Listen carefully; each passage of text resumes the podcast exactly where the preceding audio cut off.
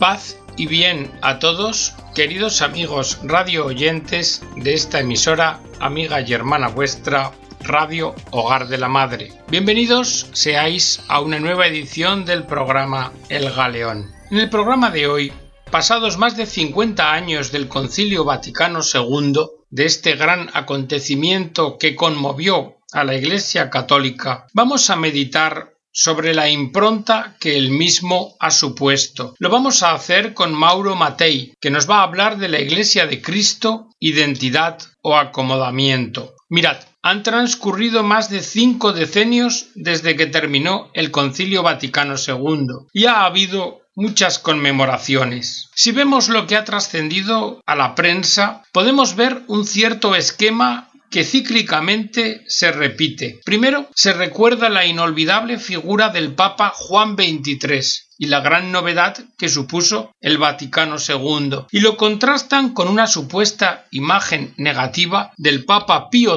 XII y de la Iglesia preconciliar. Exaltan la primavera eclesial que, dije, que dicen vino de la mano del concilio, pero se lamentan de ciertos fenómenos de involución. Algunos, citando a Karl Rahner, hablan del invierno eclesial o de un retroceso durante el pontificado de Juan Pablo II, y los balances que plasman en sus escritos finalizan con la enumeración de tareas pendientes de la Iglesia y desafíos venideros, y vienen siempre a citar el tema de la ordenación sacerdotal de los hombres casados y también de permitirla en cuanto a las mujeres, del cese de la ley del celibato, de la elección democrática de los obispos, de admitir a la comunión eucarística a los divorciados vueltos a casar, de cambiar la teología moral en temas que están ligados a la sexualidad y también proponen un ecumenismo de brazos más abiertos. Y para el oyente o el lector común parece difícil sustraerse a esa aparente lógica que ellos propugnan. Pero si nos fijamos bien, podemos ver que esas líneas de argumentación se remontan siempre a la misma fuente, a un teólogo disidente, a las propuestas de Hans Kung.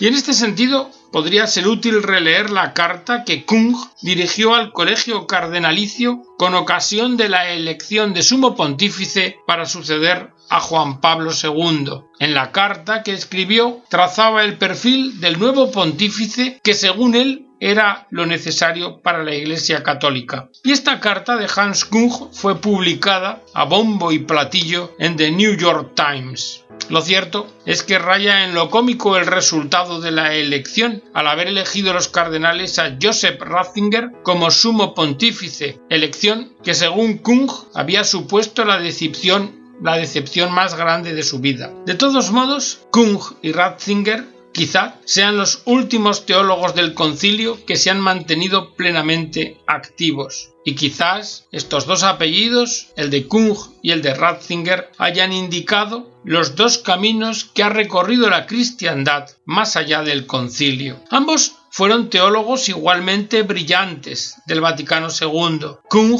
con su obra Concilio y Unión de los Cristianos y Ratzinger con su libro Introducción al Cristianismo. Pero en esos años, de 1966 a 1969, a los que nos estamos refiriendo, fueron los que marcaron una bifurcación de caminos. Pero regresemos a la época del concilio.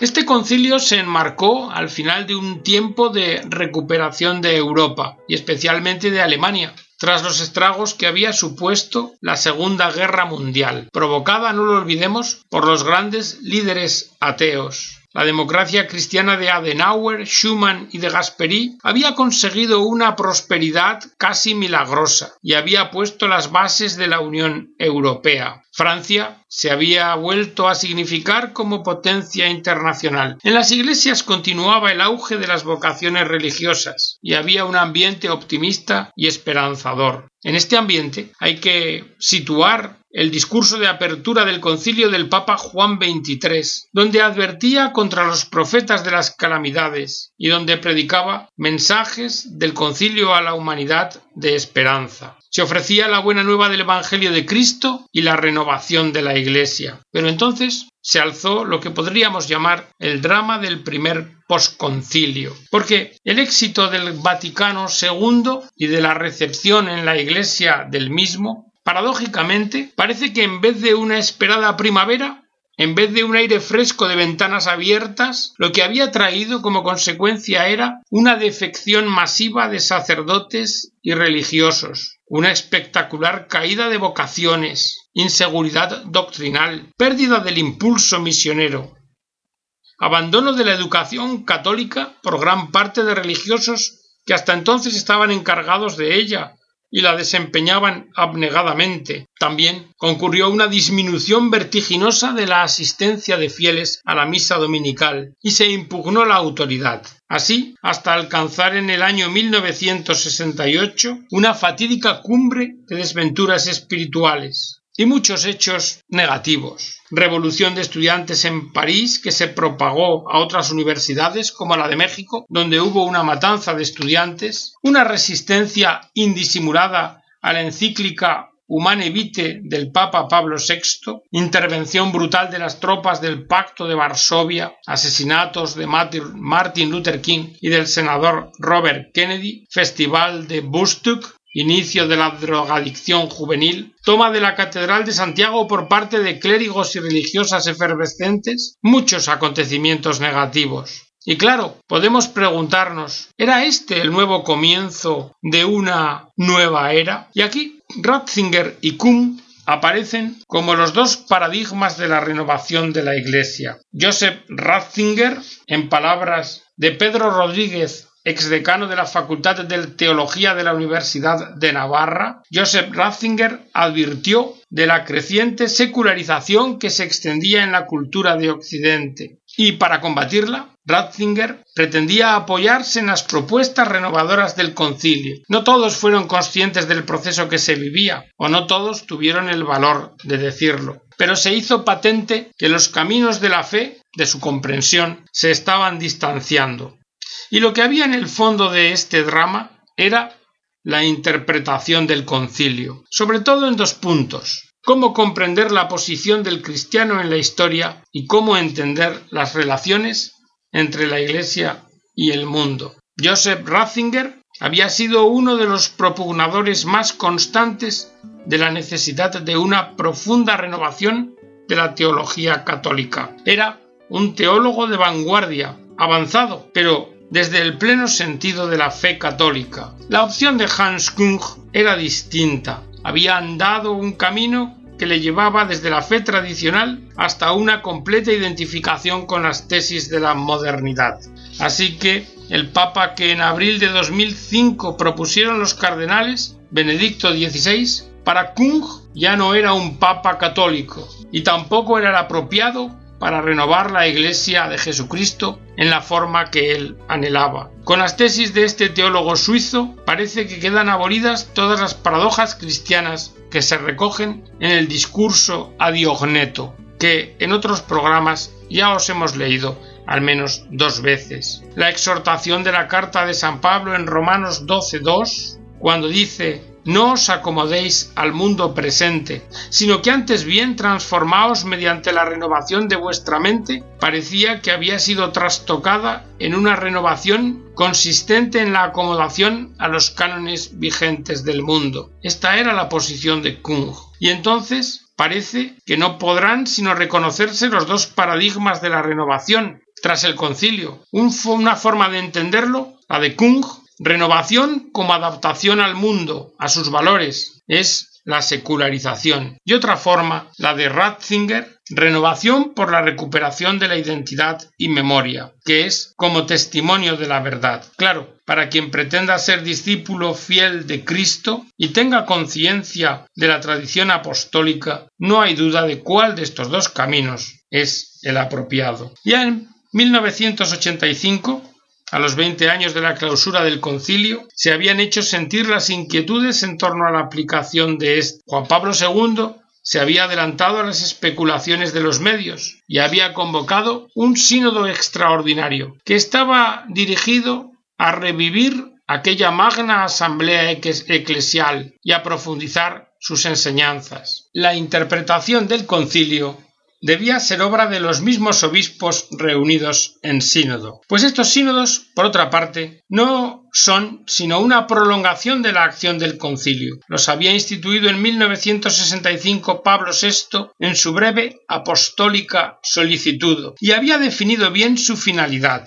Así declaraba, con intención de que una vez terminado el concilio continúe afluyendo al pueblo cristiano esa gran cantidad de beneficios que hemos advertido en el tiempo del concilio. Bien, pues la aplicación de las directrices conciliares fue una preocupación constante del pontificado de Juan Pablo II. Y en la preparación del sínodo, la Santa Sede planteó a las conferencias episcopales de todo el mundo tres preguntas. Primera, ¿cómo ha sido acogido y aplicado el concilio? Segunda, ¿qué queda por hacer? Y tercera, ¿Qué se propone que hay que hacer? Y sobre esta triple base se desarrollaron las intervenciones de los padres sinodales. Nosotros vamos a destacar cuatro puntos. Primero, la bondad del concilio. En el sínodo quedó claro que el concilio había sido bueno y que lo que ocurrió después de él no había sido causado por él. No todo. El cardenal Ratzinger dijo, el concilio Vaticano II ha hablado a la Iglesia de un modo más completo y profundo que ningún otro concilio anterior. Los padres vieron en las cuatro grandes constituciones lo más gravitante para la Iglesia y explicitaron tal valoración en la fórmula siguiente. La Iglesia, Lumen Gentium, obediente a la palabra de Dios, Dei Verbum, celebra los misterios de Cristo Sacrosantum Concilium para la salvación del mundo, Gaudium et Spes.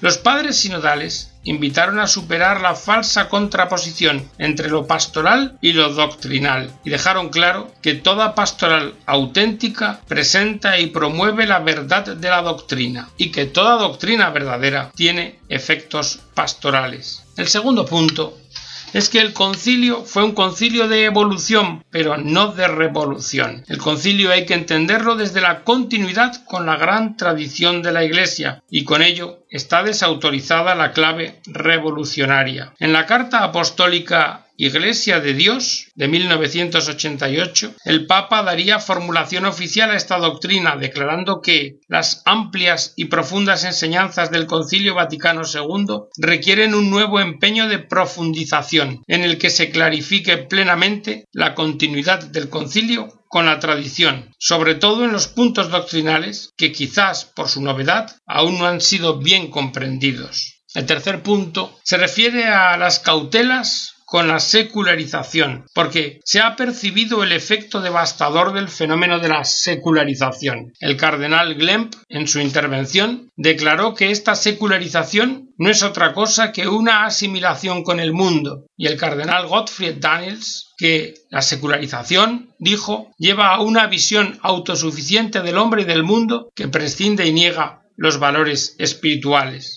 y la mutilación que supone de la visión integral del hombre no lleva a su liberación, sino a una nueva idolatría, a una nueva esclavitud en forma de ideologías estrechas y opresoras. El proceso de secularización ha logrado lo que ninguna guerra o persecución de la Iglesia ha supuesto, dejar vacías las iglesias, alejar a la juventud de Dios esterilizar la vida religiosa, renegar de los valores de la cultura cristiana y hacer perder la identidad católica. Por eso, en el sínodo se oyeron frases como que el ayornamiento, la modernización, no debe ser una adaptación que lleve a la secularización de la Iglesia, porque apertura al mundo no significa aceptar la mentalidad y escala de valores del mundo. Un cuarto punto es el de la eclesiología de comunión, esta que se ha conocido como la Santa Coinonia. Se trata de la comunión del hombre con Dios Padre por medio de Jesucristo en el Espíritu Santo. Esta comunión se alcanza por la Iglesia a través de la palabra de Dios y los sacramentos, siendo el bautismo la puerta de entrada y la Eucaristía su fuente y cumbre. De esta comunión del hombre con Dios nace y se nutre la comunión de los fieles entre sí, y de esta última, a su vez, el servicio reconciliador y unificador de la Iglesia en favor del mundo, de un mundo despedazado y dividido por la fuerza del pecado.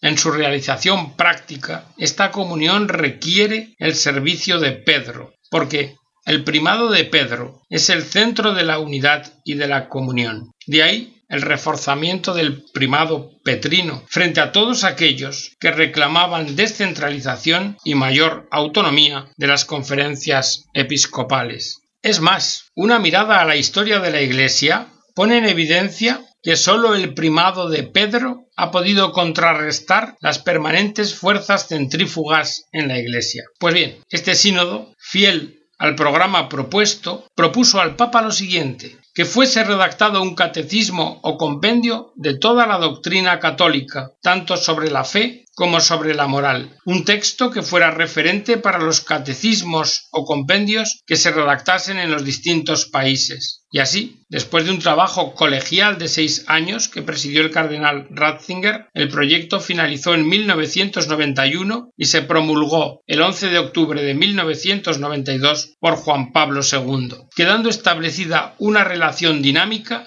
entre el Concilio Vaticano II, el Sínodo Extraordinario de Obispos de 1985 y el Catecismo de la Iglesia Católica. Y además de estas cuatro cuestiones o puntos que os hemos dicho, queda por ver un asunto que también salió a relucir. Fue el tema de la intolerancia católica, pretendida intolerancia en cuanto al respeto de otras religiones y especialmente de otras confesiones cristianas. Porque lo cierto es que en la época del Vaticano II los atropellos al derecho humano fundamental de vivir de acuerdo con la propia fe, de donde provenían, lo era de los regímenes totalitarios. Y hoy, entonces, pues hoy parece que se ha añadido un nuevo signo negativo. Hoy, si apreciáis bien las cosas, veréis cómo se da la radical intolerancia de los que se dicen tolerantes, como la definió Juan Pablo II. Parece que hoy manda la dictadura del relativismo, llamada así por Benedicto XVI.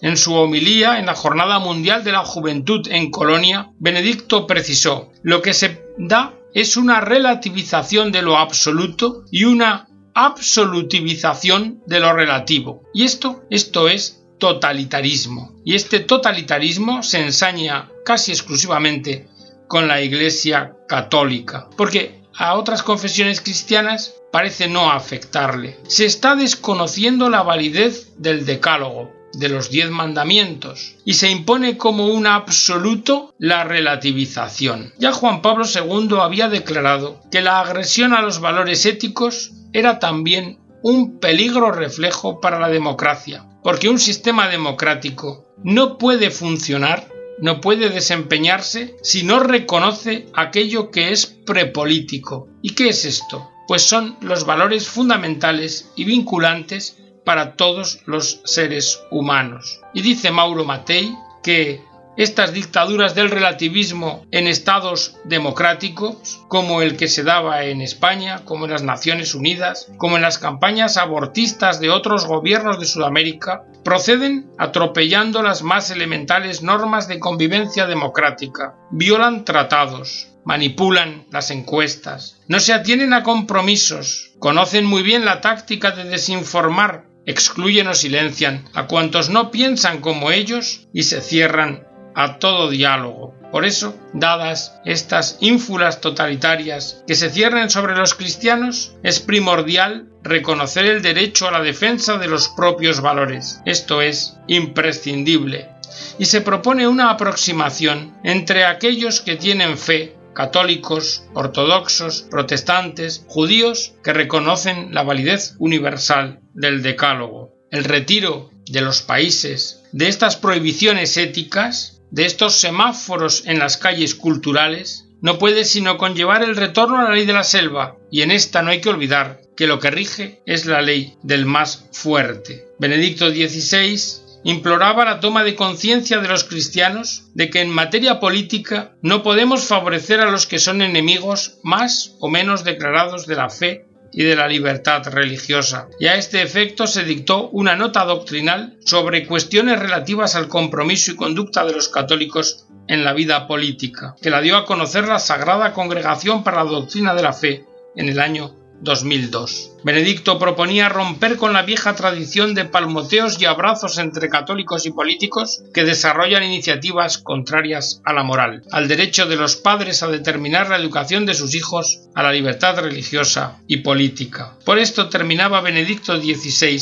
en su homilía de la celebración de Colonia en la Jornada Mundial de la Juventud diciendo, Jesús, al hacer del pan su cuerpo y del vino su sangre, anticipa su muerte, la acepta en lo más íntimo y la transforma en una acción de amor. Lo que desde el exterior es violencia brutal, la crucifixión desde el interior se transforma en un acto de un amor que se entrega totalmente. Esta es la transformación sustancial que se realizó en el cenáculo, destinada a suscitar un proceso de transformaciones cuyo último fin es la transformación del mundo, la violencia transformada en amor, y la muerte transformada en vida. Bien, en la medida que esta enseñanza se haga carne en el pueblo de Dios, éste será capaz de enfrentar con éxito los desafíos de los nuevos signos de los tiempos. Y hasta aquí, queridos amigos, la edición del programa de hoy, una valoración sobre el Concilio Vaticano II, esperando que haya sido de vuestro agrado